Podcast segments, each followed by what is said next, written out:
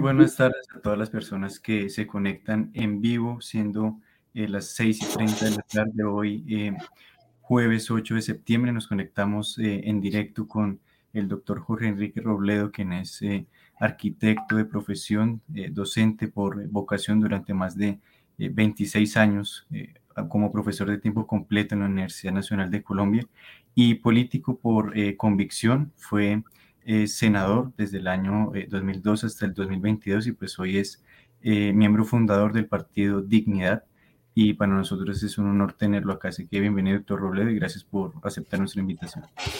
Samuel, a usted mil gracias por su hospitalidad, a José Miguel también y a Lucas por la invitación y a Diego Felipe, muchas gracias. Lamentar que le llegó tarde, única culpa mía, no tienen ustedes ninguna responsabilidad sobre eso, pero bueno, démosle como a ustedes les parezca y me excusan realmente la tardanza, suelo ser cumplido. Los que hemos sido profesores solemos ser cumplidos, pero a veces algo nos falla. Tranquilo, doctor Robledo. Eh, para iniciar, me gustaría eh, preguntarle, ya entrando en materia, eh, sobre un tema que el mandatario colombiano Gustavo Petro, a través de su cuenta de Twitter, hizo eh, referencia respecto a la teoría que apunta que si eh, una persona de bajos recursos eh, deja de tomar gaseosa se volvería más pobre dado pues el golpe al poder adquisitivo para acceder a este tipo de productos, pero Petro indicó que es todo lo contrario y se manifestó, y manifestó que si una persona pobre dejaba de consumir gaseosa o se pasaba a otro producto como el agua, se volvía más rico ya que le entregaba eh, niveles de eh, salud y evitaba externalidades negativas. Eh, ¿Qué opina al respecto? Pues digamos que esas son de esas frases que suele hacer el doctor Petro, que realmente a mi juicio son bastante absurdas, o, o mejor, que son sofísticas, no sofismas, porque pueden contener algo de verdad de alguna manera, pero que de la cual se sacan conclusiones falsas, ¿no? Entonces, digamos que, que en el sentido en que las gaseosas en exceso pueden ser dañinas, eh, en la medida en que, por ejemplo, no se acompasen con ejercicio, depende un poco pues del tipo de fisiología que se tenga. Eso es verdad. O sea, yo ese tema del azúcar es un asunto que, que, que controlo, además por prescripción médica y en mi familia de ese tema hablamos y lo entendemos. Lo que pasa es que de ahí no se puede concluir que entonces la solución sea aumentarle todavía más los impuestos a esas gaseosas. Si ya hoy el las gaseosas pagan 19% de IVA, eso vale cerca de 600 mil millones de pesos anuales. Y el hecho de que estén pagando ese impuesto tan alto en tanta plata, pues es una prueba de que no se deja consumir porque se encarezca. Y están hablando ahora de aumentarle los impuestos nuevamente a eso para recaudar con medidas, con bebidas azucaradas y con comida ultraprocesada otros 2 billones de pesos. O sea, y eso es a los más pobres de Colombia. Entonces, esa es la discusión. Y tan no se resuelve el problema así, pues que van a recaudar ese montón de plata nueva, más plata, o sea, se van a acercar al billón de pesos anuales, que es la prueba reina de que la gente sigue consumiendo. Entonces, ese es el desacuerdo que tenemos. Esos son, digamos, digamos, también digo esto, hay gente que cree firmemente en eso y yo soy respetuoso, pero cuando eso lo plantean la OCDE y el Banco Mundial y el Fondo Monetario Internacional, pues se pela el cobre, porque ellos van es por la plata y sobre todo por la plata de los más pobres. Entonces, digamos que aquí tenemos una, una, una, una, una diferencia que él envuelve de una manera, bueno, ese es su estilo, ¿no? Entonces, pensar que la felicidad le va a llegar a la gente porque le pongan más impuestos en vez de educarla, yo les aseguro esto, si alguien hiciera una encuesta, estén seguros que la casi totalidad de los colombianos no saben que el azúcar en exceso, en exceso y sin ejercicio puede hacer daño. Porque nunca a nadie se lo han explicado. Yo repito, yo, yo tengo control de azúcar, pero porque alguien un día me lo explicó y un médico me dijo, etcétera, pero hasta tanto no entendí eso, pues bueno, sí, consumía azúcar seguramente en, en exceso. Entonces, ese es el verdadero debate que hay la frase es lamentable, pero bueno, él tiene sus seguidores que le, le, le repiten cualquier cosa que diga. Así es, doctor Robledo. Ahora le damos la palabra a Diego para que haga su pregunta. Doctor Robledo, muy buena tarde. Eh, bueno, yo quisiera preguntarle qué otras desventajas o riesgos ve usted reflejados en la reforma tributaria que plantea el gobierno de Petro. Digamos esto, yo escribí un artículo al respecto, se publicó la semana pasada. Voy a, resumir algunas de las cosas que digo allí.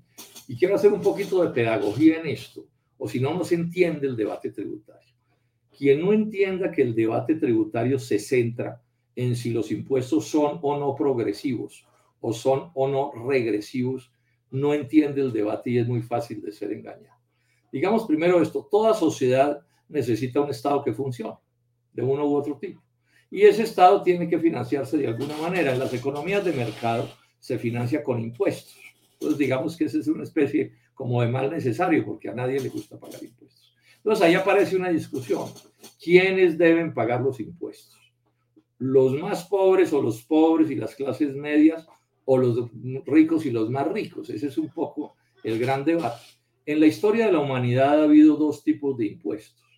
Antes de la modernidad, antes del capitalismo, digamos, antes de las concepciones que hoy conocemos como democráticas, todos los impuestos eran indirectos, indirectos que estaban diseñados para que se clavaran principalmente a los más pobres y en general los ricos no pagaban impuestos. Entonces, ¿se acuerdan de la rebeldía de Manuela Beltrán? Sí, y el movimiento de los comuneros y todo esto. Es un rechazo del pueblo de la Nueva Granada en ese entonces contra unos gravámenes indirectos al consumo. Todo impuesto al consumo es un impuesto retardatario. Porque, como decía un, un exministro conservador hace muchos años, son inicuos y detestables los impuestos indirectos porque caen con la misma fuerza sobre quien tiene mucho que sobre quien no tiene nada. Ilustro lo que quiero decir. El IVA 19% sobre una gaseosa. Supongamos que la gaseosa vale mil pesos para facilitar las cosas. Entonces, todo el que compre una gaseosa, 190 pesos de impuesto. Eso cuando es una persona pobre o paupérrima, 190 pesos es un poco de plata. Pero si ustedes cogen a la persona más rica de Colombia, esos 190 pesos es una suma por completo despreciable para que se entienda lo de la regresividad. Bueno, y el sistema tributario colombiano hoy, los impuestos nacionales, el 54% son impuestos indirectos, es decir, regresivos, ¿sí? Por IVA estamos hablando de 46 billones de pesos, billones. Cuando usted compra una camisa, cuando compra un par de zapatos, cuando compra una escoba, cuando compra una estufa, le clavan IVA de 19%. Cuando compra una cerveza, cuando compra una gaseosa. Y claro, para el súper rico, ese 19% pues puede ser una suma despreciable. Pero para el súper pobre es una montaña de plata. Este es el debate de fondo. Este es el debate estrictamente tributario. En los últimos años los neoliberales, engañando a gente honrada, entonces se han inventado para justificar estos impuestos indirectos que son muy reaccionarios y que en Colombia son inconstitucionales. Entonces se inventaron los impuestos verdes, los impuestos saludables, los impuestos ambientales. Y usted va y mira y todos esos impuestos que se supone son tan buenos son indirectos. Precisos, son indirectos. Entonces, que a los combustibles, impuesto indirecto. Entonces, cuando usted compra una panela, paga el impuesto de la gasolina y resulta que la comida, la panela es la comida del más pobre de los colombianos. Cuando usted consume un plástico, entonces le clavan un impuesto indirecto. Cuando consume una gaseosa, unas papitas fritas, ¿cierto? Todos precisamente, qué casualidad, ¿no? Los impuestos saludables, ambientales, verdes, siempre son contra los pobres. ¿Por qué no se inventan uno que sea saludable también, pero que sea contra los súper ricos? Sí, que le pongan un poquito de creatividad. Claro, el Fondo Monetario la OCDE, que representan los intereses de los super ricos del mundo, no les gustan esos impuestos. Y miren el lío que tenemos, más de la mitad de los impuestos que hoy se pagan en Colombia son indirectos. Y aquí la mentira que nos han metido es que los impuestos los pagan solo los super ricos, y eso no corresponde con la realidad. Y la reforma tributaria agrava esto, le mete 3 billones de pesos más en impuestos, llamemos saludables o ambientales o lo que sea, 3 billones más en esta pobreza cuando la gente está muriendo de hambre.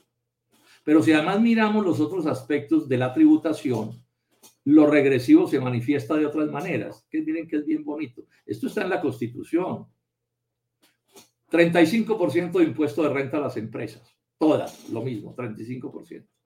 Eso parece muy democrático para quien no entienda. No, es que es igual para todos, es democrático. Pues no, porque no es lo mismo que su empresa sea una empresa descomunalmente grande que sea una pequeña o una mediana empresa. Yo duré 20 años en el Congreso, bregando a que todas las reformas tributarias que me tocaron se diferenciara el impuesto de renta de las empresas, las mayores, impuestos más altos, y las menores menos. En muchos países es así. En este momento lo estamos proponiendo para esa reforma, pero miren que la regresividad también tiene que ver con el, con, con, con, la economía de dentro de las empresas. Y es obvio, no es lo mismo 35% para una empresa que, no sé, da utilidades por 10 millones de pesos al, al año que por una empresa que da 100 mil millones o 500 mil millones de pesos. Y si seguimos mirando, vemos entonces que, por ejemplo, lo que están poniendo en este momento para tocar la renta de las empresas, bueno, las empresas ya, ya lo dije, lo dejan igual. Pero cuando ustedes miran con más detenimiento, entonces miran, por ejemplo, los impuestos a las personas naturales, tampoco son regresivos. Hay una cierta regresividad en el sistema y esta reforma lo mantiene así. Hace así la progresividad y después hace así. Y en el impuesto que le van a poner al patrimonio pasa lo mismo. Sí, va a haber impuesto al patrimonio de 0,5 y de 1. Y resulta que debería haber de 2 y de 3 y de 4 y de 5, porque no es lo mismo que usted tenga más un patrimonio mayor eh, a 5 mil millones de pesos a que tenga 100 mil millones o 500 mil millones o un billón. Pero claro, esas progresividades no les gustan a los súper, súper recontra ricos que son los que mandan en el mundo, porque bueno, les tocaría pagar más impuestos. Este es el debate, este es el debate tributario. Quien no entiende este tema se pierde muy fácil en, el debate. Ahora, es una posición política, ¿no? Hay gente que dice que no, que los impuestos no deben ser progresivos. Bueno, ese es un debate. Y otros que decimos que sí, ese es un progreso de la humanidad, los impuestos progresivos. Por ejemplo, el impuesto de herencias en Colombia está prácticamente igual. En muchos países del mundo, a los súper ricos, el impuesto de herencias es bien duro. ¿Sí? y los más pequeños o lo tienen con unas tasas muy bajas sobre la herencia que le toque o, o, o, inclusive no lo pagan. Pero aquí en Colombia, en la reforma tributaria de Juan Manuel Santos, cogieron ese impuesto de herencia y a los súper recontra ricos se lo bajaron. Pero ustedes van a Corea, para poner un ejemplo, y no es así. Porque la progresividad también se debe expresar en ese momento. Y más con una cosa que es del discurso de los, de los burgueses serios es que dicen, hombre, es que ese impuesto de herencia se debe golpear con fuerza, entre otras cosas, para que la competencia empiece en proporciones semejantes. Se supone que el capitalismo lo que estimula es la competencia. Pero si yo al nacer o cuando tenga 20 años y empiece a trabajar, yo arranco con un patrimonio de 100 mil millones de dólares o 500 mil millones de dólares, ¿cierto? Y Lucas, para poner cualquier ejemplo, arranca con unos 100 pesos. Entonces, ¿Qué competencia se está estimulando? Se supone que hay que estimular la competencia, que la competencia es buena, pero miren el tipo de cosas que suceden. Gracias, doctor Robledo, y que eh, diría yo que privilegio tenerlo acá haciendo este tipo de pedagogía tan importante. Eh, adelante, Lucas, con tu pregunta. Muchas gracias, Samuel. Doctor Robledo, eh, yo, yo, quiero cambiar un poco de, del tema, pasar de la tributaria a la propuesta petrolera del actual presidente que pues incluye eh, pues, no al fracking, sí, y no otorgar más contratos de exploración petrolera, pues hablando de que el cambio climático, y que nosotros tenemos que aportar a, alcanzar, por, ponerlo de una manera, ese objetivo que estableció la ONU, ¿sí? de, que, de garantizar que el aumento de la temperatura sea menor eh, de, de 3 grados centígrados, si no estoy mal. ¿Usted qué opina respecto a esa propuesta? Ah, pues eh, esto considerando que eh, la, la, industria petrolera genera decenas de miles de, de, empleos en Colombia, directos e indirectos, y que Colombia solo emite el 0.3%, entre el 0.2 y el 0.3% de todos los gases de efecto invernadero mundo. Sí, sobre eso hay esto, Lucas. Yo empiezo diciéndoles esto. Mi primera lectura sobre asuntos ambientales es por allá de 1972 o 1973, porque yo tuve la suerte, el privilegio de ser amigo de Hernando Patiño. Hernando Patiño es el nombre que tiene la sede, el aula máxima de la Facultad de, Agronomía de la Universidad en Palmira, de la Universidad Nacional de Colombia. Él, él habló y escribió sobre estos asuntos, estamos hablando hace 50 años. Bueno, de esos días es mi primera lectura al respecto de estos asuntos ambientales. Cuando fui profesor en la universidad, tuve ocasión de opinar sobre estos temas eh, soy de la Comisión Quinta del Senado, fui, perdón, de la Comisión Quinta del Senado y hablé de estos temas. Estuve en la lucha de Santurbán, en la lucha de la Colosa. Yo he sido, digamos, activista de eso. No soy un ambientalista, no voy a decir eso, pero sí he estudiado un poco el tema y puedo intercambiar y, y comunicarme. Me opongo al fracking, para poner un ejemplo de posiciones mías que tienen que ver con ambientalismo. Lo que pasa es que eso es una cosa y otra cosa es lo que han venido planteando de manera muy disparatada Gustavo Petro, pero muy disparatada. Bueno, primero yo les quiero decir esto, yo no le conozco un solo documento ni discurso de fondo a Gustavo Petro sobre este tema ambiental. Si alguien me lo, lo conoce, por favor me lo envía, pero con cifras y con datos, una cosa que a mí me muestre que ha estudiado ese asunto. Porque es que parte del problema que tenemos en Colombia es que no, es, es común que la gente debata sin razones y sin, argumentos. ¿cierto? yo he venido teniendo controversias con él desde las elecciones de hace cuatro años sobre este tema, porque en esos días planteó que había que acabar con el petróleo en Colombia, que porque era mejor negocio exportar aguacates. Sí. Esto parece mentira, pero es verdad. Busquen y vean en internet. Inclusive yo escribí un artículo en esos días diciéndole dos cosas. Primero, es imposible reemplazar los ingresos de, petróleo con aguacates porque el negocio de aguacates en el mundo al lado del negocio petrolero es muy pequeño. Pero además le dije otra cosa, pero además no hay que acabar con el petróleo para exportar aguacates, doctor Petro. Yo me la he pasado la vida defendiendo las exportaciones de café, ¿sí? Y no hay que acabar con el petróleo para exportar café, son dos cosas distintas, ¿cierto? Entonces ya ahí en esos días tuvimos la primera controversia. Pero, y ahora pues la estamos teniendo otra vez desde las elecciones, no solo cuando ganó la presidencia, porque también planteó en su momento que había que acabar con la producción de gas y de petróleo. Él después ha suavizado un poco eso, pero lo primero que dijo es que no había que producir ni gas ni petróleo. Después entonces se pasó a no hacer nuevas exploraciones. ¿sí? Bueno, todo un enredo sobre eso. Todo en nombre de salvar a la humanidad, porque él no se resigna con salvar solo a los colombianos, él quiere salvar a la humanidad entera, entera. ¿sí? Bueno, y, cosa que a mí pues no me choca, él tiene derecho a soñar lo que quiera, ¿cierto? Y que le hagan estatuas y todo. Lo que pasa es que esas propuestas deben ser sensatas. Entonces, ¿dónde está el problema y dónde está la sensatez? Como usted ya lo dijo, Lucas, lo que Colombia le... Ah, bueno, agrego esto, es verdad que hay un problema de calentamiento global y hay que hacer una transición energética. Yo, estoy, yo milito en esa causa, o sea, no tengo sobre eso ninguna duda. Lo que pasa es que la, la, frase se llama transición energética, no salto energético. Son dos cosas completamente distintas. Si usted lo que debe ser una transición la quiere resolver como un salto, usted destruye cualquier cosa. Pongo un ejemplo, transiciones. Un muchacho termina el bachillerato y decide ser médico, un ingeniero. Ahí que empieza una transición energética. El muchacho que quiera ser ingeniero o médico en un semestre, pues le toca falsificar el título, ¿sí? Y entonces eso no es una transición, sino un salto al vacío, una decisión destructiva. Entonces, ese es el debate que tenemos él. O sea, que en vez de plantear una transición para Colombia, lo que propone es una especie de salto que es un salto al vacío. ¿Y por qué digo que es un salto al vacío? Porque el que acabe con la economía petrolera o carbonífera o gasífera en Colombia le hace un daño descomunal a la economía nacional. Porque querámoslo o no, y yo preferiría que fuera distinto, somos muy dependientes de las exportaciones de carbón y de petróleo.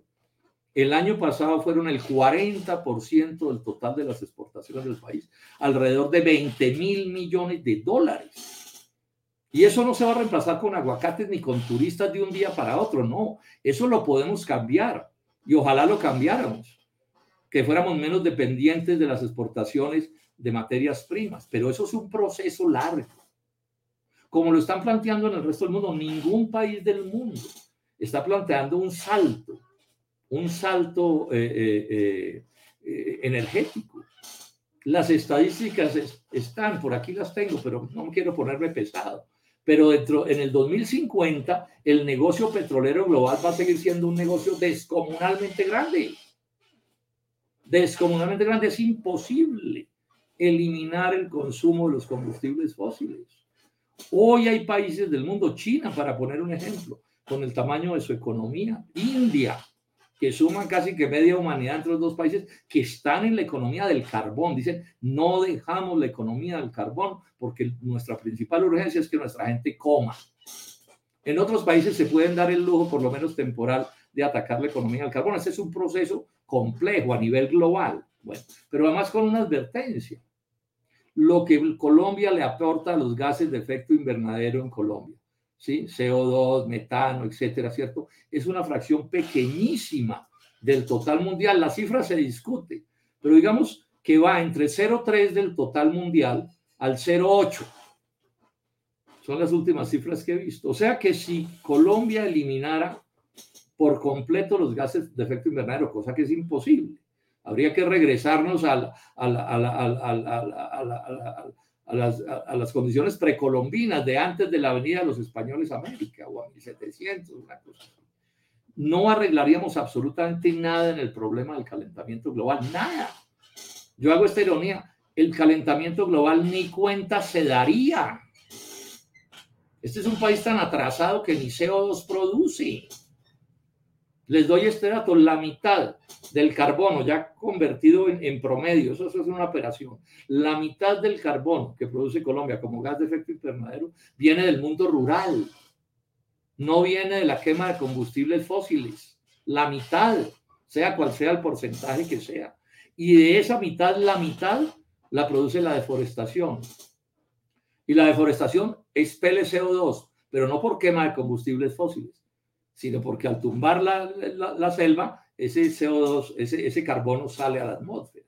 Entonces, lo que está planteando el doctor Petro es absolutamente equivocado. Ustedes no consiguen un solo ambientalista serio en Colombia que le respalde esa posición, ni uno, ni siquiera sus amigos. Ustedes observan en el mundo del petrismo en las redes y nadie lo respalda en eso, porque es absolutamente absurdo, absolutamente absurdo. Y cuando la ministra de, de Minas que además yo no entiendo muy bien por qué la pusieron en ese cargo, porque su experticia es en otras cosas. Ella tiene un nivel de formación alto, que yo le reconozco, pero no en minería. Entonces, cuando la señora sale y dice que es que vamos a acabar con la producción de gas en Colombia, pero que lo vamos a traer de Venezuela, me demuestra que no entiende nada del fenómeno. Porque es que el CO2 de la del, gas o del petróleo se genera es al consumirlo no al extraerlo. Esto es bien importante tenerlo en cuenta. O sea, si traemos el gas de Venezuela o de Estados Unidos y lo quemamos aquí, se produce el mismo CO2 o muy parecido que si lo produjéramos aquí en Colombia. Entonces la señora no tiene ni idea de esto, cosa que no es un crimen, porque su experticia es en otra cosa. Pero uno sí se pregunta, y el doctor Petro, ¿por qué la puso ahí? Habiendo tanta gente que sabe, petristas, que entienden de estas cosas. El día en que la, que la, en que la nombra, busquen el trino del nombramiento y ustedes se van a sorprender, jóvenes. El trino dice que hay que sacar a Ecopetrol de la economía extractivista, del extractivismo. El extractivismo es una manera de decir minería. Entonces, que usted coja una empresa como, usted coja ministra de Minas, primera orden, acabe con Ecopetrol, por favor. En un negocio como el petróleo, que es un negocio es bien difícil encontrar en el mundo de la legalidad un negocio más rentable que el petróleo. Pasarlo a fabricar paneles solares, zapatos, camisetas, miércoles, eso, eso es como para que se lo lleven pasivate, lo digo con toda cordialidad. Está la desproporción. Entonces el lío que tenemos, esta es la discusión que tenemos con él y no quiere corregir y como si fuera poco, entonces ahora aquí el ministro de Minas es el doctor Armando Benedetti, háganme el favor Ustedes vieron que ayer salió y dio una entrevista y dijo, no, es que ahí es que traer el gas de Venezuela.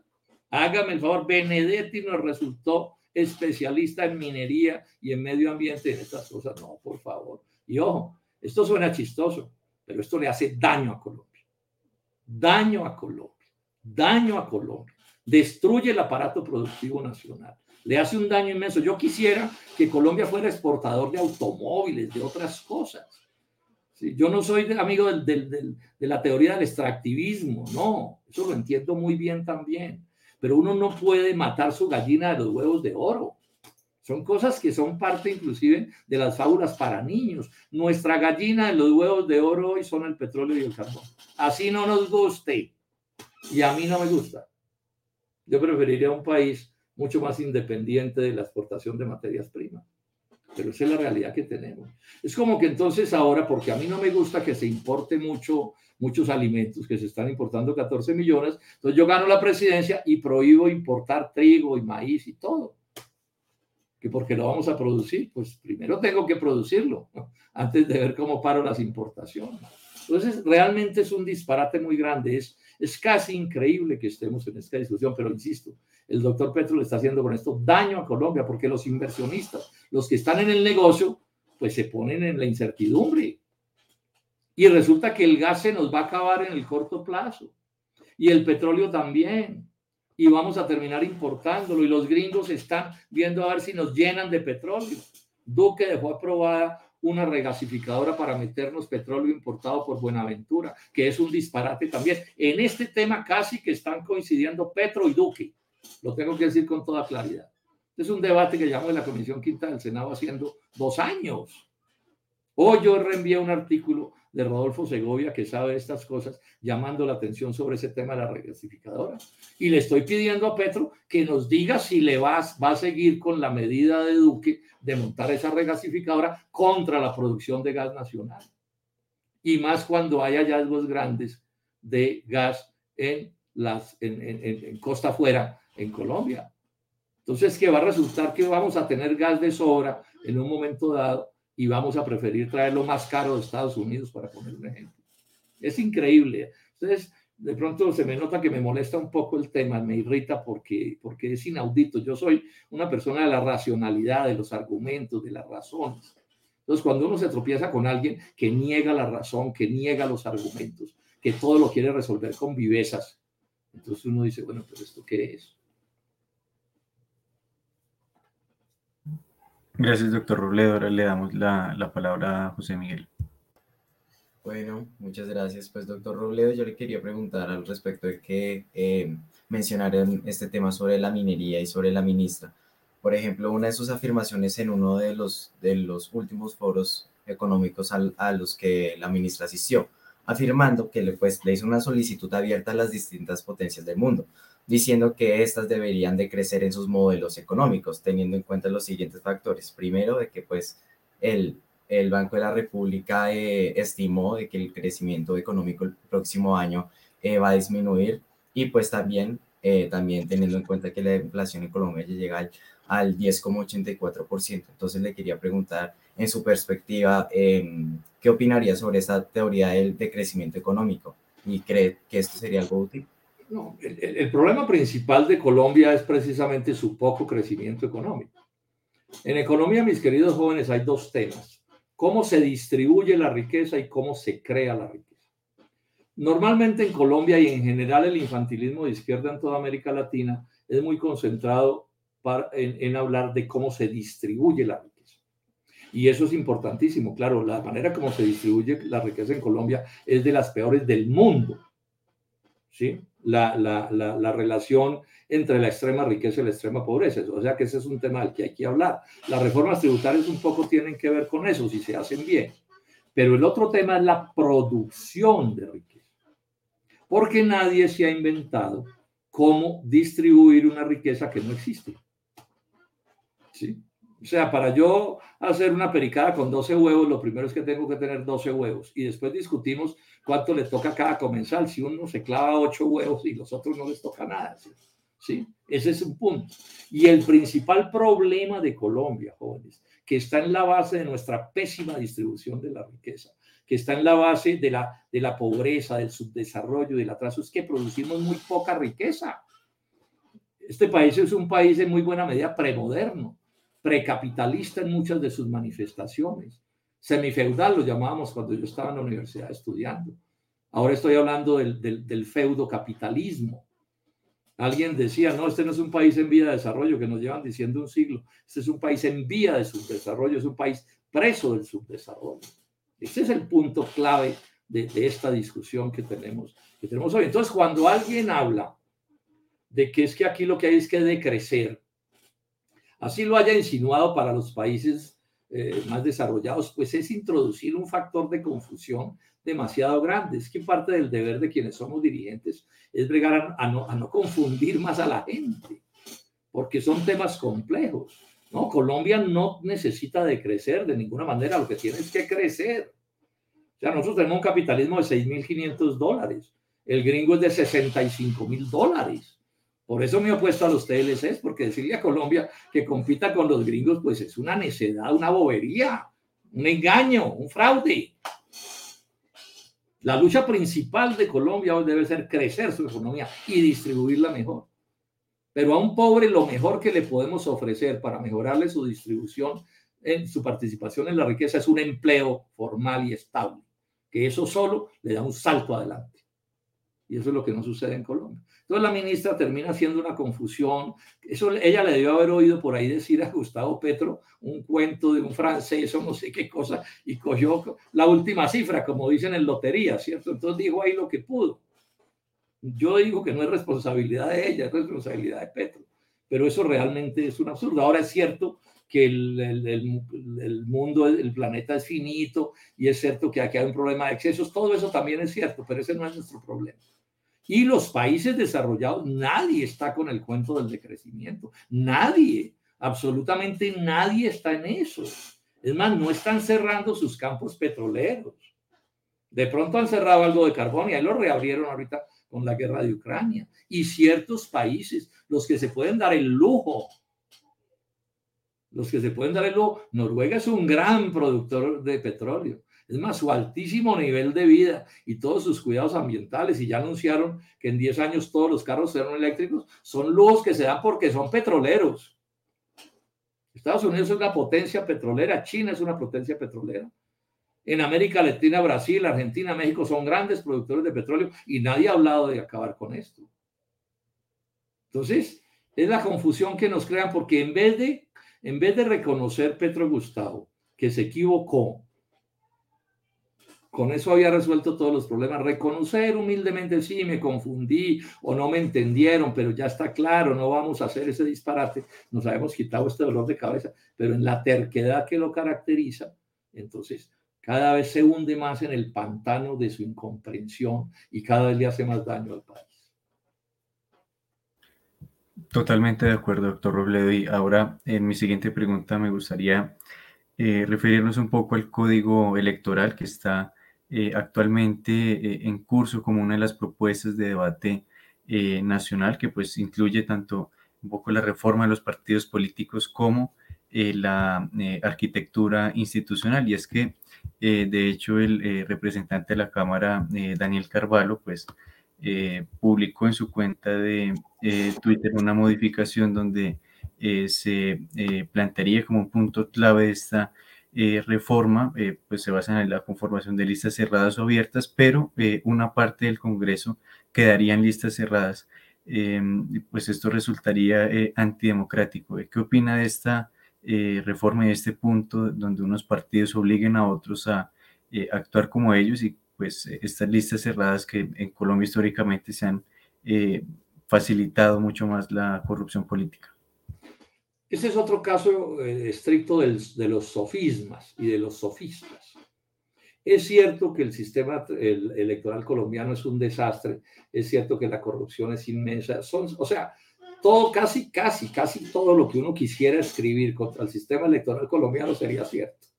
Eso es una vergüenza, esto es una cosa realmente escalofriante, ¿sí? Escalofriante, capaz de producir elecciones como la del Contralor, ¿no?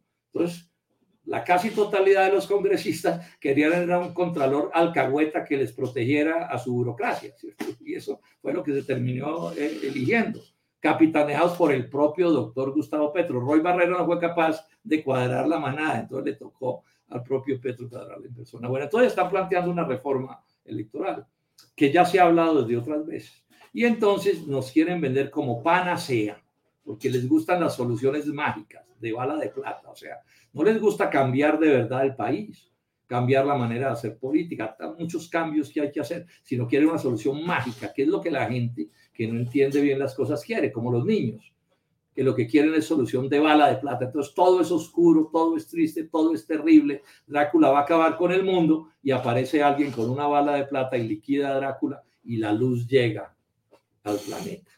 Eso es lo que quieren. Entonces una de esas soluciones falsas de bala de plata es cerrar la lista. Explico a los que no están eh, bien informados. La lista cerrada es una cosa que existió en Colombia y la abrieron por corruptas, las listas cerradas. Y puede haber listas cerradas o abiertas. ¿Qué es cerrada? Cerrada es que usted tiene que votar por la lista entera. Usted casi ni sabe por quién vota, entonces usted vota por el centro eh, democrático, vota por el pacto histórico, vota por el que quiera utilizar ese sistema, el partido, pues cualquiera. ¿sí? Y la otra lista es la lista abierta que se llama. En Colombia la ley permite las dos. En la abierta, usted de una lista cualquiera, usted escoge. Entonces, no sé, en, en, la lista de, de, digamos, cuando yo estuve en el polo, entonces yo era un número en la lista del polo. Entonces, la gente escogía primero a Polo y después decía Robledo o decía Pedro Pérez o el que quisiera decir. Son los dos sistemas. Y como esto está tan mal, entonces se nos inventaron el cuento de que la lista es mejor que sea cerrada que porque es más democrática y porque es más honrada. Y a eso le montan una serie de virtudes que puede tener la lista cerrada o puede no tenerlas. O que puede tener la lista abierta o que puede no tenerlas. En la lista abierta hay una cierta ventaja para el escrutinio público. Es que usted vota por, por nombre propio. O sea, usted sabe por quién está votando. Entonces si es un bandido, pues a ustedes que le gustan los bandidos y vota por él. O vota por un honrado porque le gustan los honrados y vota por él, ¿cierto? En la lista cerrada usted no lo sabe. Bueno, eso el pacto histórico, Gustavo Petro cierra su lista, como alguna vez la cerró Álvaro Uribe, porque en sus cálculos, los de ellos, les daba que era mejor la lista cerrada. Bueno, tan de malas que miren los escándalos en que han terminado, eh, terminado metidos por la propia lista cerrada. O sea, la teoría de que la lista cerrada es perfecta y no sé qué hiciese más, pues la contradicen los propios hechos. Es más, repito, hubo listas cerradas en Colombia durante muchos años y las abrieron porque eran unos antros de corrupción y de trampa y de maña y de desvergüenza. Por eso las abrieron. Entonces ahora se inventan el cuento de que si las cerramos, todo se va a resolver como por encanto. No, no se va a resolver como por encanto. No hay magia. La magia es, son juegos para niños. Los procesos de transformaciones son complejos. Entonces, ¿qué estamos planteando? ¿Qué es lo que plantea el representante Carvalho? Que siga como está. ¿Cómo está? El partido que quiera cierra su lista y el partido que no quiera abre su lista, dependiendo de qué, de su propio análisis. Hay gente que quiere esconder a sus candidatos, que nadie sepa quiénes son. Entonces, perfecta la lista cerrada. Pero hay otros que de pronto lo que queremos es que nuestros candidatos se conozcan y la gente sepa quiénes son y en un escrutinio democrático vote por nosotros o no vote por nosotros. Esa es la propuesta. Pero está montada sobre una trampa, sobre una falacia, sobre una mentira. Le están mintiendo a los colombianos la baratija y estas cosas me indignan. Yo resisto cualquier teoría y respeto cualquier teoría, pero el engaño me molesta. Porque entre otras cosas, ¿qué es lo que nos está demostrando los asuntos? ¿Cómo se arman las listas cerradas? ¿Por qué las abrieron? Eran cerradas. ¿Y por qué las abrieron? Porque pues se llegó a la conclusión que los directorios políticos ponían en la lista al que se les daba la gana sin ningún proceso democrático. Entonces, cuatro mandamases de cualquier partido montaban su pandilla y ahí antidemocráticamente elegían como se les daba la gana. Y tengo que decirlo con toda claridad, en muy buena medida así se decidió en el pacto histórico. Ahí se reunieron tres y cuatro, tres o cuatro y armaron la lista como se les dio la gana.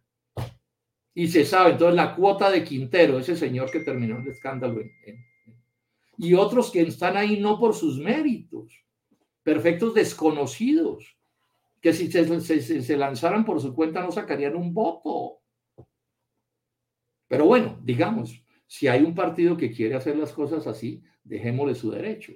Pero si hay otro que quiere hacer las cosas de otra manera, es que si hay una cosa antidemocrática es obligar a un partido a que utilice el método que es el que favorece a sus contradictores y a sus competidores, el que le hace daño a su propia fuerza, eso que es de cuando acá, que es que tiene que ser A, B, A, B, A, B, A, B, pero ¿de cuándo acá? ¿Quién ha dicho que la democracia consiste en eso? Entonces, o sea, parte del lío nacional, no es que cada año o cada cuatro años inventan una teoría que es que para cambiar a Colombia, pero no van al fondo de los problemas nacionales. Y entonces no cambian las cosas. Cambia el troco, cambia la maña, cambian los pasajeros en los carros oficiales, pero el país no cambia. Totalmente de acuerdo, doctor Robledo. Ahora le damos la palabra a Diego. Doctor Robledo, sabemos que actualmente la relación que usted lleva con Gustavo Petro es, digamos que un poco tensa. ¿Qué fue lo que generó eh, o ocasionó a que no concordara más con él? Sí, empiezo, pero quiero primero hacer este comentario. Pues porque hay gente que puede no saberlo. Yo en la campaña pasada hice la campaña con la coalición Centro Esperanza. Eso es una cosa que es conocida. Como nuestro candidato, que era Sergio Fajardo, no pasó a la segunda vuelta, entonces en Dignidad, que es mi partido, tomamos la decisión, porque había distintos puntos de vista, y tomamos la decisión de dar libertad de voto. Entonces hubo en Dignidad tres tipos de voto. Unos votaron por uno de los dos candidatos que quedaron en la segunda vuelta y otros votamos en blanco. Yo voté en blanco. Y la decisión oficial de Dignidad en este momento entre las tres opciones legales que hay, oposición, partido de gobierno o independencia, nosotros optamos por la posición de independencia. O sea, nosotros no estamos en posición de oposición al gobierno de Gustavo Petro. Eso es bueno que quede claro, son posiciones de independencia. Entonces, vamos mirando en cada tema y vamos tomando decisiones. Entonces, por ejemplo, en el tema de, recomponer las, las relaciones con Venezuela nos parece que es una idea en general correcta. Eso fue un error garrafal de Duque lo que hizo. ¿no? Eso sin duda le hizo un daño grande a Colombia. Es que los errores en política son dañinos. Nosotros le alcanzamos a exportar a Venezuela como 8 mil millones de dólares y eso prácticamente se perdió todo y recuperarlo va a ser dificilísimo. O si hay un proceso de paz con el ELN y está bien planteado y llega a un buen puerto, pues estaremos también de acuerdo con eso, como en su momento estuve de acuerdo con el proceso de paz con las FARC. Sí, señalado esto, entonces, ¿dónde empiezan nuestros desacuerdos o mis desacuerdos con Gustavo Petro? Nosotros estuvimos juntos en la fundación del Polo Democrático Alternativo, en medio de las diferencias, porque ya en esos días tenemos diferencias, pero bueno, llegaron las elecciones del 2010 y él, voy a resumir mucho la historia, él terminó siendo nuestro candidato de todo el polo. Se hizo una consulta, Carlos Gaviria y él, nos ganó Petro, utilizando mecanismos que hubiera sido mejor que no utilizara, pero bueno, nos ganó la consulta, entonces dijimos, esas son las reglas del juego y le vamos a hacer la consulta a Gustavo Petro en medio de las diferencias. Yo había estado con, con Carlos Gaviria. Le di tres vueltas a Colombia y todo mi equipo, tres vueltas a Colombia respaldando la candidatura de Gustavo Petro. Hay un trino de él del, del, del, del 2010, de, empezando el 2010, donde dice que la mejor campaña que alguien le hizo en Colombia si la hicimos nosotros en mi caso con mis amigos, que fue mejor que la del M19, que es pues el partido de origen. O sea, cumplimos con toda honradez como tiene que ser, si uno hace un compromiso de respaldar a alguien, cumple. Ganó la presidencia de la República Juan Manuel Santos, que venía a ser ministro de Defensa de Álvaro Uribe, palabras mayores. Y fue elegido por toda la maquinaria tradicional de Colombia, el 100% de las fuerzas de la política tradicional de Colombia, que en ese momento eran todas uribistas, votaron por Juan Manuel Santos. Gana Juan Manuel Santos y el lunes, sí, después de las elecciones, se reúne la Dirección Nacional del Polo y dijimos oposición a Santos. Era obvio. Por unanimidad lo aprobamos. ¿Qué otra cosa podíamos votar si es que veníamos de hacerle ocho años de oposición a Álvaro Uribe, que era quien había puesto a Santos? Ministro de Defensa de Santos. Esa fue una decisión que anunciamos el lunes. Al otro día sale Gustavo Petro a los medios de comunicación y dice que no, que él no acoge esa decisión, que él va a hacer un acuerdo con Juan Manuel Santos, saltándose por completo toda la estructura organizativa del partido. Y el viernes sale abrazado con Santos en fotos en los medios de comunicación porque hizo el acuerdo que se le dio la gana hacer con Santos. Es más, nunca supimos ni siquiera cuál había sido el acuerdo. Y además nos exigió que lo nombráramos presidente del polo para poder ejecutar el acuerdo que había hecho con Santos, que nadie en el polo quería hacer. Duramos semanas bregando a persuadirlo, explicándole que eso era un absurdo, que, que, que, que respetara los organismos de dirección del polo, que era un partido democrático sin dueños. Fue imposible y el 2 de agosto del 2010 se hizo una reunión del Comité Ejecutivo Nacional del Polo. Esto está publicado, hay un artículo mío que se llama ¿Por qué fue que Petro dividió al polo? Y todo esto está súper documentado con las citas, las fotos, todo. Está el acta de la reunión del Consejo, perdón, del Comité Ejecutivo Nacional del Polo, donde cada uno opinó y se sabe cuál fue la discusión. Entonces, como no aceptó, nos tocó votar. Los estatutos del Polo decían, creo que dicen que esas cosas se resuelven votando. Entonces votamos y le ganamos la votación a su petición, ya no recuerdo bien, 27.6 o 26.7, algo así, pero en todo caso lo barrimos, lo cuadruplicamos. ¿Qué sucedió? Se paró, nos metió una vaciada y se fue de la reunión. Y nos abandonó y nunca más volvió a estar en ningún evento del polo. Y desde que se salió del polo, se salió a destruir ese partido a destruirlo y a meter una mentira que todavía mete y que repiten los medios de comunicación por todas partes, porque él es de los que logra que ciertas mentiras se conviertan en verdad, que es que él se salió que porque en el polo preferimos estar con los morenos que estar con él. Mentira, hasta ese momento todos habíamos estado con los morenos. Ahí están las fotos de Gustavo Petro abrazado con Iván Moreno en la campaña del 2010. La Nápoles eligió a Gustavo Petro, una senadora de la República que ahora repitió en esta elección. Es falso que la ruptura con él se dio por el tema de los morenos. El tema de los morenos va a saltar después. Es más, las acusaciones graves de él a los morenos se las hace en octubre. O sea, tres meses después de haber roto con el polo. Bueno, y esa es la historia. Después de eso, muchos más desacuerdos, muchos, muchos más desacuerdos, pero el inicio de todo es este. Entonces yo soy de los que tengo una idea. A mí nadie me traiciona más de una vez. Es así de simple. Ahora alguien dirá, no, es que usted eh, le pone mucho misterio a las cosas. Es probable, pero son modos de ser, ¿cierto? Son modos de ser. Yo cumplo mis acuerdos, soy respetuoso de mis acuerdos y cuando alguien actúa de manera equivocada, hay cosas pues, que están ahí. Ahora nunca intentó corregir eso, nunca nada. Y bueno, y les podría hablar más largo de, mis desacuerdos con Gustavo Petro, pero digamos que el inicio de las cosas es este, que a mí me parece bastante grave como inicio. Después, en las elecciones del 2014, el Polo tiene su propia candidatura a la presidencia de la República y él, que era alcalde de Bogotá, respalda en la primera vuelta el binomio Juan Manuel Santos y Germán Vargas Lleras contra la candidatura del Polo. O sea, Petro tuvo un acuerdo de ocho años con Juan Manuel Santos.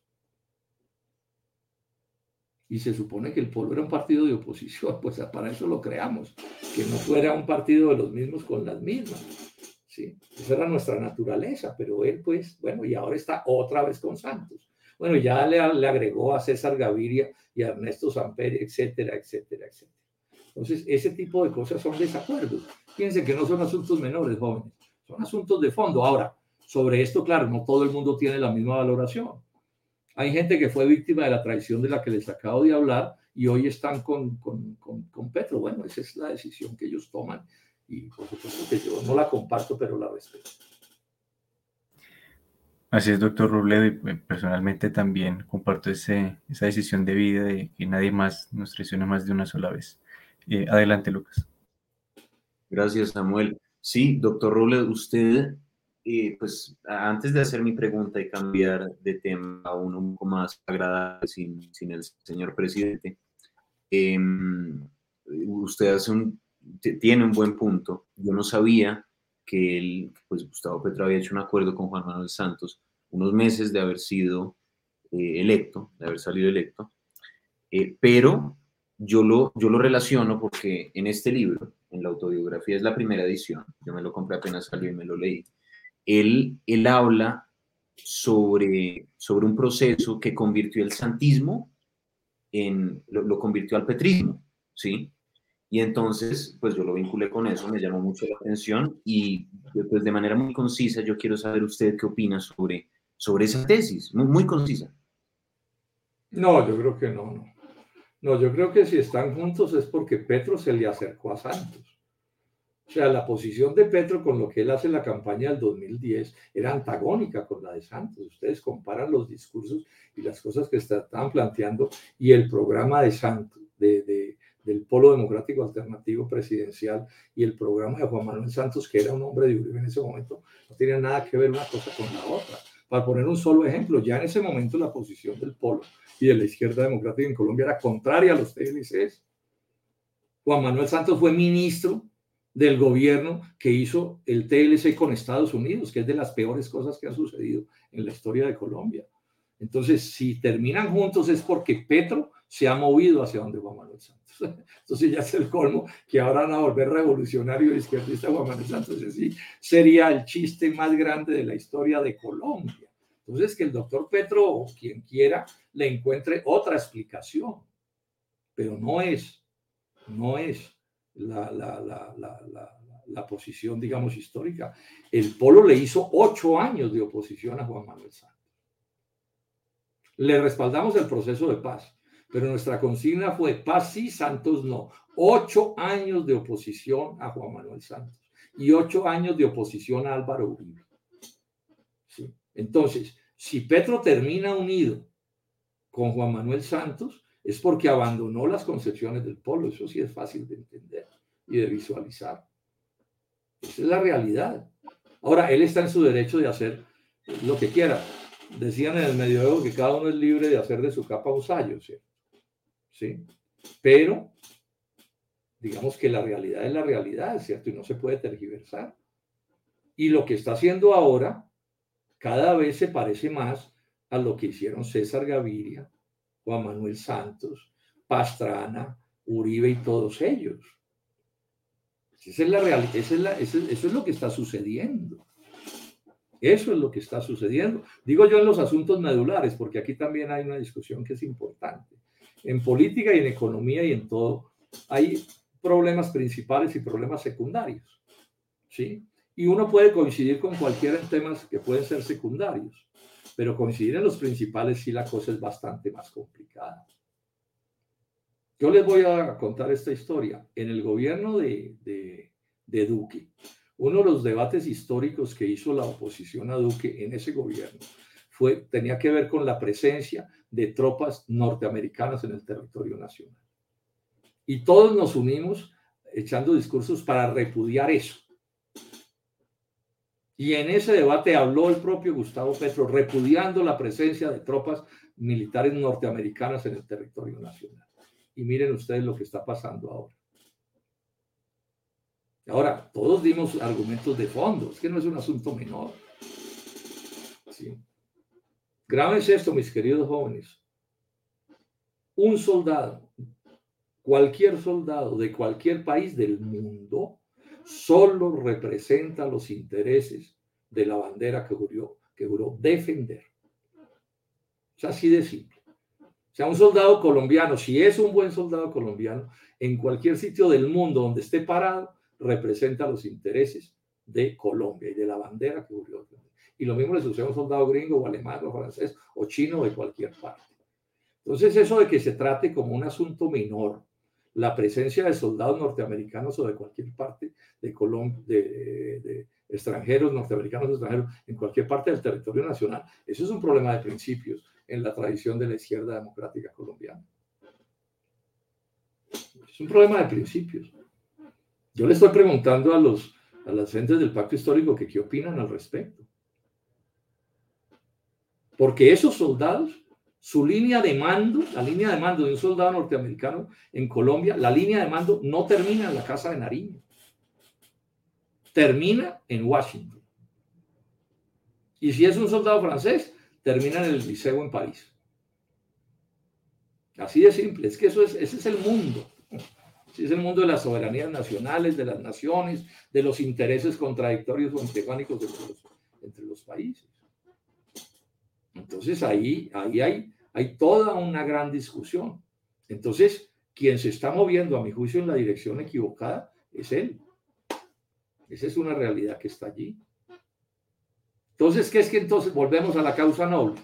Es que los helicópteros militares artillados norteamericanos en Colombia es para acabar con la deforestación, pues para que no siga la deforestación. Pues sí, yo estoy de acuerdo, pero eso no se puede hacer con tropas extranjeras. Es un problema de principios para mí. Otros no, otros les parece que ah, eso da lo mismo. Así, Pero este es un tema súper clave. La soberanía nacional, mis queridos jóvenes, es el principal patrimonio de un país. País que pierde la soberanía nacional es como el propietario de un almacén o de una finca perdiera las llaves de su propiedad, no le queda nada. Y las soberanías nacionales están vinculadas a las Fuerzas Armadas de los respectivos países. Eso funciona de esa, de esa manera. Y no hay causa noble, entre comillas, que justifique moverse de esa posición.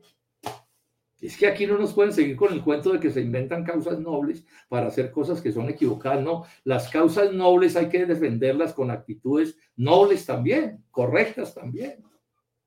Por eso es que esa que hablan, llaman de la justicia por la propia mano o el alzamiento armado, que porque hay pobres, pues sí, puede que tengan un sueño noble, pero eso no los autoriza a comportarse de una manera equivocada. Sí, completamente de acuerdo, doctor Robledo. Eh, ahora, yo, yo sí quiero eh, hacer una pregunta sin, sin Petro. Y bueno, pues le, le, le, comunico, yo a principios de este año me leí este libro de Vicky Dávila y usted tuvo una intervención que a mí me llamó mucho la atención. Estaban hablando sobre el proceso de paz, la, historia de la violencia política en Colombia, y usted eh, dice lo siguiente, las armas no se disparan solas, y ese es un fetiche que también el país.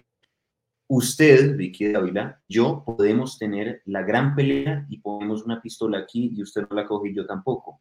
Así nos digamos lo que nos digamos. Yo quiero preguntarle, doctor Robledo, para usted, después de toda una vida de, aprendizaje, de vida académica, de experiencia en el sector público, ¿cuál es la importancia de la ética y de la moral? No, toda, toda. O sea, si uno no tiene límites éticos, morales, conceptuales, filosóficos, pues es una especie de monstruo, ¿no? Sí. Y en política sí que hay que tenerlos. Porque la política es un poco como caminando por un campo minado, Lucas.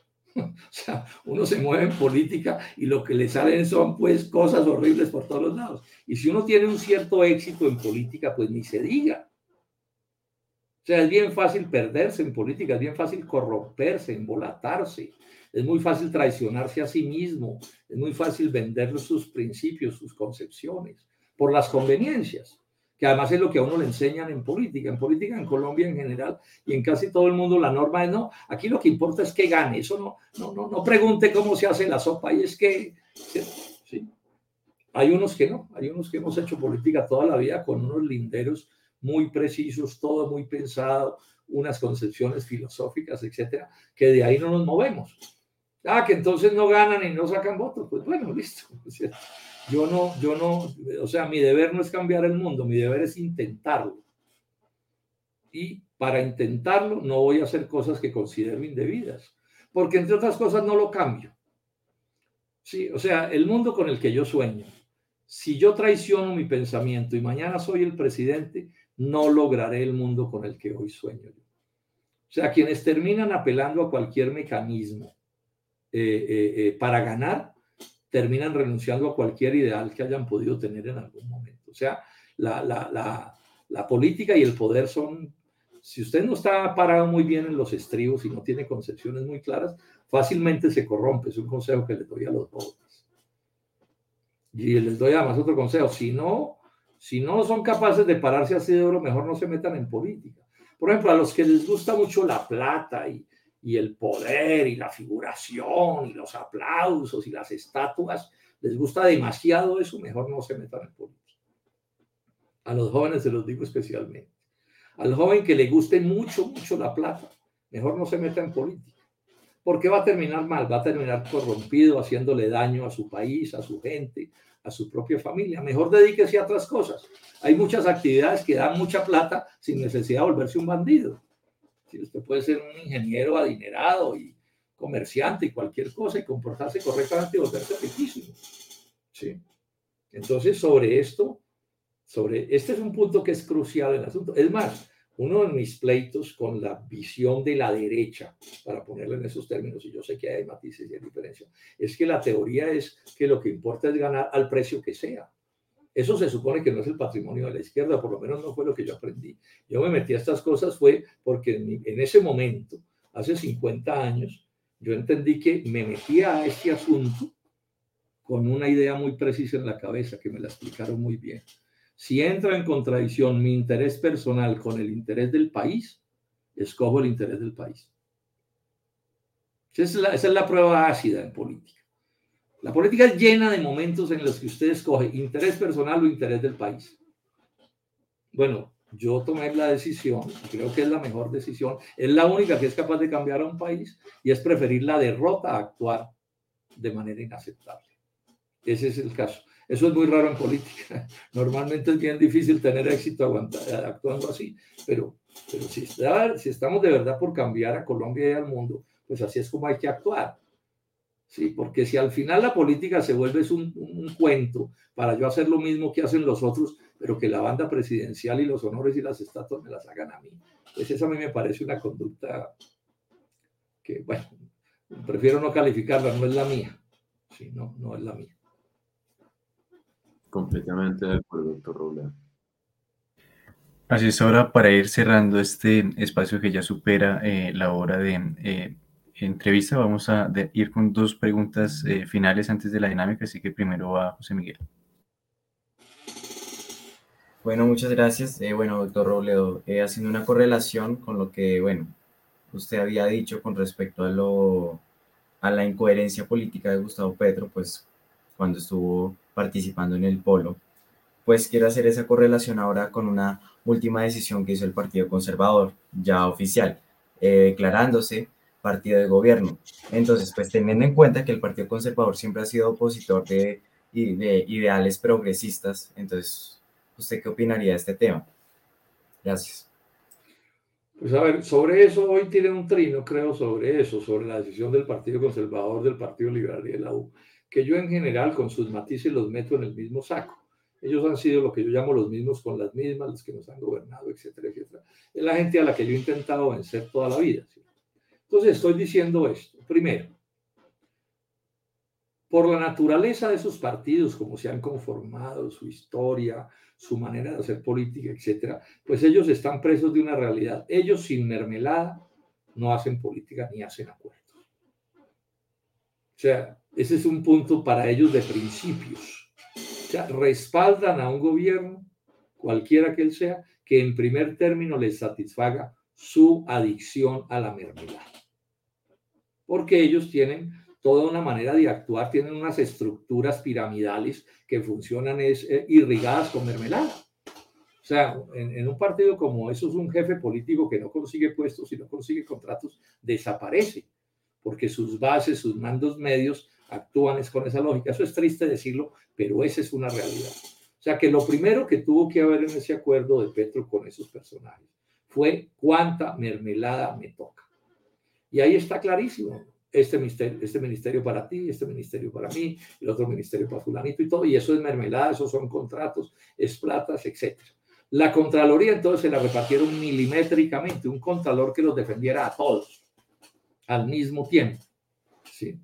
Bueno, esa es la primera cosa. Pero yo estoy agregando un aspecto que se entiende poco, porque el cuento que nos están echando, quienes no entienden o entienden mucho, porque hay de los dos casos, es que todo eso es una especie de, sacrificio que hace Petro para que esos partidos le respalden su obra de gobierno. O sea, para que esos partidos, digamos entre comillas, se hayan vuelto de izquierda, petristas. Entonces aquí aparece una discusión, eso es verdad. O sea, esos partidos solo funcionan por mermelada, no tienen ideas propias, no representan intereses, no tienen concepciones. No, eso no es verdad.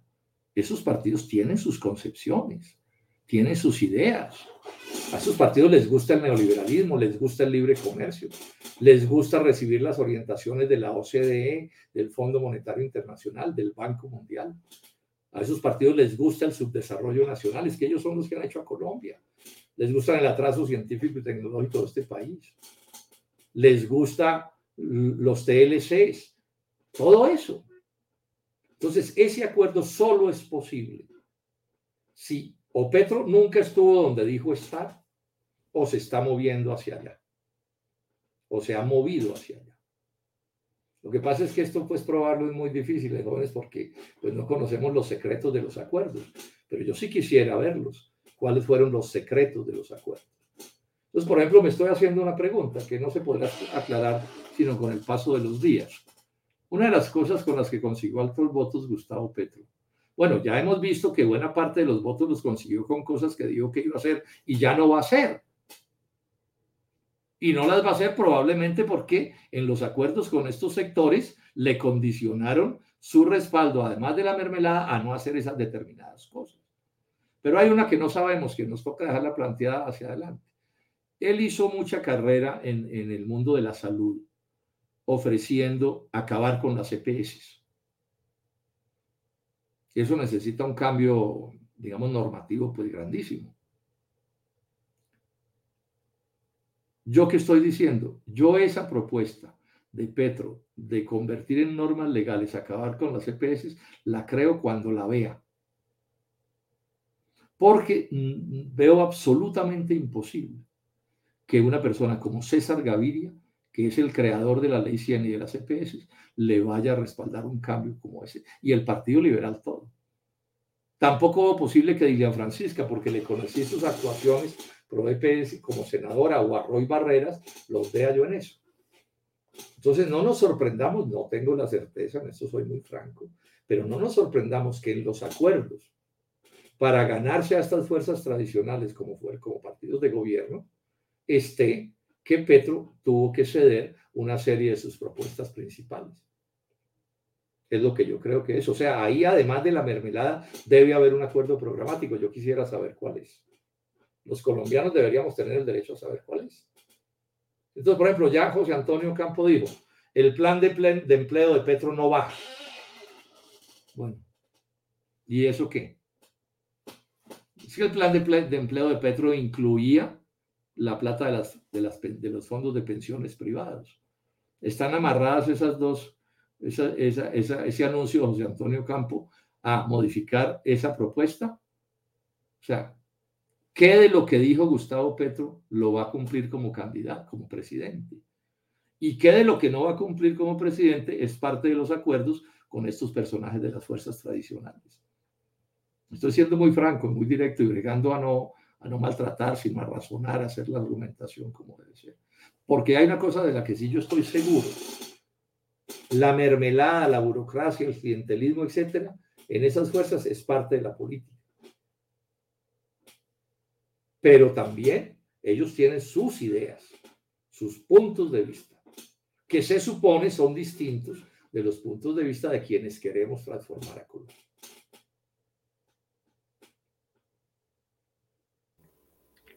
Así es, doctor Robledo. Y finalmente, antes de la dinámica, le damos la palabra a Jesús. Gracias, Samuel. Eh, doctor Robledo, muy buenas noches. Me gustaría recordar cuando en el 2016 el Acuerdo de La Habana le brinda 10 curules eh, en el Congreso a 10 criminales de la humanidad. ¿sí?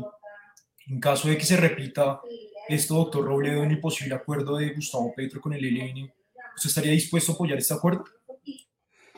Pues en general, digamos esto, para mí es una posición de principios, Jesús, respaldar los procesos de paz. Yo creo que es mejor resolver los líos de manera incruenta que cruenta, ¿sí? O sea, es mejor resolver las cosas conversando que a. Así los acuerdos conversando mm, sean acuerdos que son complejos porque exigen concesiones de los dos lados y este tipo de cosas, ¿cierto? Pero sobre todo creo en eso de los acuerdos de paz cuando estamos en un país como Colombia que llevamos 60 años de violencia política, pues de la última etapa de la violencia política y no se resuelve el problema a tiros. Entonces nosotros respaldamos, cuando el polo se creó, incluimos en nuestro programa, ustedes lo pueden ver, decía no a la lucha armada, no al terrorismo, no al movimiento guerrillero. Eso lo decía de manera expresa el polo. O si no el polo no se hubiera podido crear, o por lo menos yo y nosotros nunca hubiéramos estado ahí si ese rechazo al terrorismo no hubiera sido expreso. Pero también dijimos, somos partidarios de un proceso de paz. Entonces, cuando Santos sale con su proceso de paz, a pesar de que estábamos en oposición y que le hicimos oposición ocho años, dijimos, bueno, pues démoslo. Yo creo que eso fue un acierto. Uno puede escribir, y yo podría escribir 10 libros de críticas al proceso de paz cosas equivocadas, cosas que yo hubiera preferido distintas, cosas que no han debido suceder. Pero yo creo que en el balance final, cuando uno pone en, un, en una balanza lo que ganamos con ese proceso de paz y las molestias, las cosas aburridoras que no nos gustan del proceso de paz, yo creo que gana el proceso de paz. O sea, si uno es veraz, es objetivo, tiene que reconocer que hoy hay menos violencia en Colombia, menos sangre, menos viudas, menos huérfanos, menos jóvenes muertos o en la, legal, en la legalidad o en la ilegalidad muertos ahora que antes. Eso, quien ponga eso en duda o ignora mucho o está falseando la verdad. Ahora, que se arreglaron todos los problemas, no, no se arreglaron todos los problemas. Que a uno le puede irritar mucho ver a un exguerrillero de las FARC en el Congreso, eso puede ser, pero que el país ganó, ganó, creo yo. Creo yo que ganó. Sí, cosa que me toca reconocerle a Juan Manuel Santos, a quien le hice oposición ocho años. O sea, uno no puede perderse en la orientación en política. Entonces, cuando se plantea, yo lo planteé en mi campaña presidencial, un proceso de paz con, con las fuerzas alzadas en armas que, que, estuvieran en una lógica política, o sea, en últimas con el ELN, eso lo planteamos en, en la coalición Centro Esperanza, somos amigos de esa idea. Entonces esperemos que ese proceso salga bien. Ahora, para juzgarlo en sus detalles habrá que mirarlo en sus detalles, pero en general yo creo que es bueno. Ojalá, ojalá por fin desapareciera en Colombia la teoría de que porque hay pobres y corrupción y tantos sufrimientos, usted tiene el derecho a echarse un arma al bolsillo y salir que es que arreglar a Colombia. Ojalá, ojalá saliéramos de eso. Son las peores etapas de la historia de Colombia de las peores etapas, de las etapas más dañinas, una violencia que, como dice el padre de Ru, no arregló nada y lo empeoró todo. Ojo a la frase, la frase es magistral. Esa violencia política de todos estos años, de todos esos grupos guerrilleros, no arregló nada y lo empeoró todo. Si eso lo podemos terminar en un proceso de paz, pues en medio de mis desacuerdos con Gustavo Petro en eso, me encontré de acuerdo. Ahora, tengo una preocupación grande, que es con la otra parte del asunto, con lo de la verdad total. No porque me oponga yo a la idea de que no se pueda hacer acuerdos de otros tipos para sacar de la ilegalidad, por ejemplo, a sectores de la delincuencia común o del narcotráfico. Esas son cosas que se pueden mirar, son mucho más espinosas, porque no es lo mismo el delito político que el delito, que el delito común, aun cuando los muertos parezcan ser iguales, o sean iguales, si ustedes quieren, por la violencia, pero ahí hay un, una diferencia que es importante, que que es importante. Lo que me preocupa de este segundo acuerdo, que ya está causando problemas graves en el proyecto, vamos a ver qué va a pasar, es que usted puede, vamos a suponer que logra un acuerdo perfecto con el narcotráfico y saca el 100% de los narcotraficantes colombianos, hacen cualquier acuerdo con el Estado colombiano y se salen de eso y cumplen honradamente, digamos, supongámonos eso. Pero la pregunta del millón es esto. ¿Cuántos minutos, porque no son ni horas, cuántos, en cuántos minutos a todos esos los van a reemplazar otros delincuentes comunes que van a seguir con el negocio del narcotráfico? ¿En cuántos minutos? Yo creo que en segundos, porque el negocio del narcotráfico mueve 10, 11 mil, 12 mil millones de dólares al año. Y eso mueve los delincuentes que ustedes quieran. Entonces ahí es donde está la parte compleja de ese asunto, que no sé pues cómo lo van a manejar, pero anoto la, la inmensa dificultad. O sea, la historia de Estados Unidos prueba que ese tipo de prohibiciones solo se resuelven con la legalización del producto. En estos días estuve leyendo sobre la, sobre la prohibición del licor, del alcohol en Estados Unidos. ¿Cuál es la historia de eso? Entonces, en los años 20, no voy a entrar en detalles, digamos que prohibieron el, el alcohol. Y se desató la violencia más espantosa, al Capón y todos sus bandidos, contrabandeando alcohol. En el en 1930 se legaliza lo que habían ilegalizado y esa violencia prácticamente desaparece o se reduce al mínimo. Ese es el lío que tiene Colombia. Ese es el lío que tiene Colombia. Entonces, eso tiene que ver con todo esto de lo cual estamos hablando. Pero bueno, creo que me estoy alargando mucho en mi respuesta. Yo les propongo que terminemos, que ya estoy, pues. Eh, bueno, además ya no tengo nada más que decir, yo creo.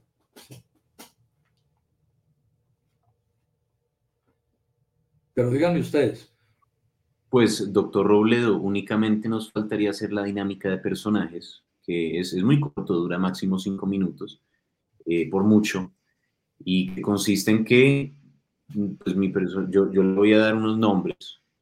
pero Lucas, yo le voy a pedir un favor. No me pongan eso. Usted no sabe lo que a mí me aburre eso. Esa respuesta que es con una palabra, ese tipo de cosas. No, mire, y, ¿sabe por qué me aburre mucho? Porque una vez recién yo llegado al, al, al, Senado, en algún programa de radio, no se me olvida, en Pereira, me pusieron a hacer ese juego.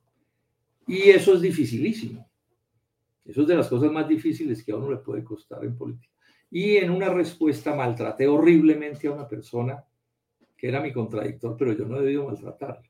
Y me quedó un cargo de conciencia que todavía no se me olvida, ¿cierto? Porque por el, afán y la cosa, lo califiqué de una manera que fue espantosa. Y pues las palabras dichas son como las flechas lanzadas, no hay cómo devolverlas. Entonces yo les ruego que me releven de ese oficio, sí, me releven de ese oficio porque, porque además es demasiado el riesgo. Ya les cuento mi anécdota, ¿no?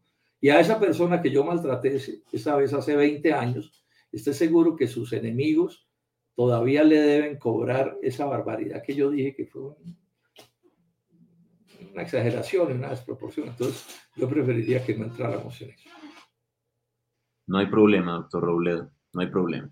Entonces, bueno, ahí sí, yo, yo creo que sí le pediríamos una corta reflexión para los jóvenes, eh, para el país respecto al proceso electoral que vivimos este año.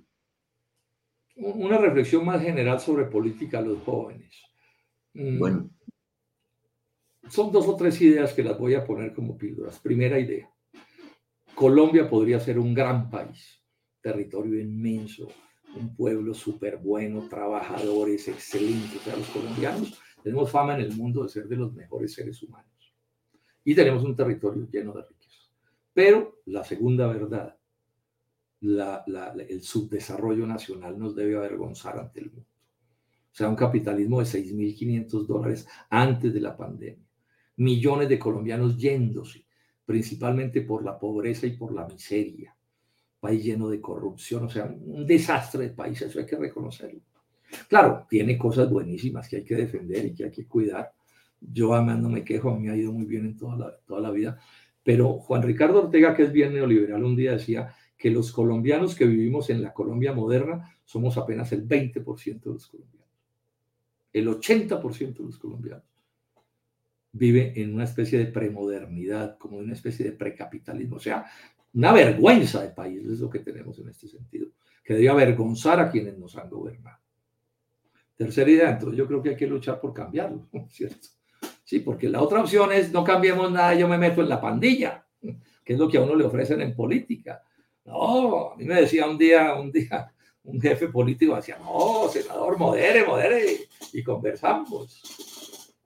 Sí, esa es una posibilidad, pero yo creo que los jóvenes colombianos que todavía están llenos de altruismo y de, deseo de servir y que la sociedad no los ha corrompido, deben apostarle a un cambio de verdad a este país democrático, de fondo. En el modo de la economía de mercado, Colombia necesita desarrollar su economía de mercado. Todos nuestros males tienen origen en el inmenso subdesarrollo nacional, su premodernidad, su precapitalismo y en función de estas ideas, unámonos todos.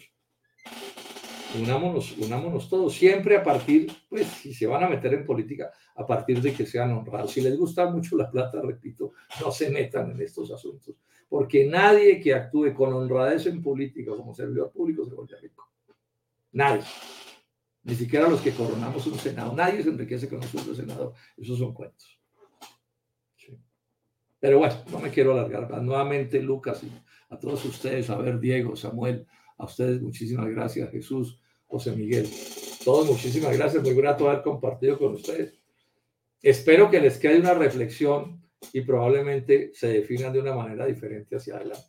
Les dejo esa, esa preocupación. Les dejo esa preocupación. Este país hay que cambiarlo, jóvenes. Y no está bien porque lo han mal gobernado. Y ese es una, una, una, una, ¿cómo se dice? Un juicio que hay que hacer. Y si no hay cambios, no va a cambiar Colombia.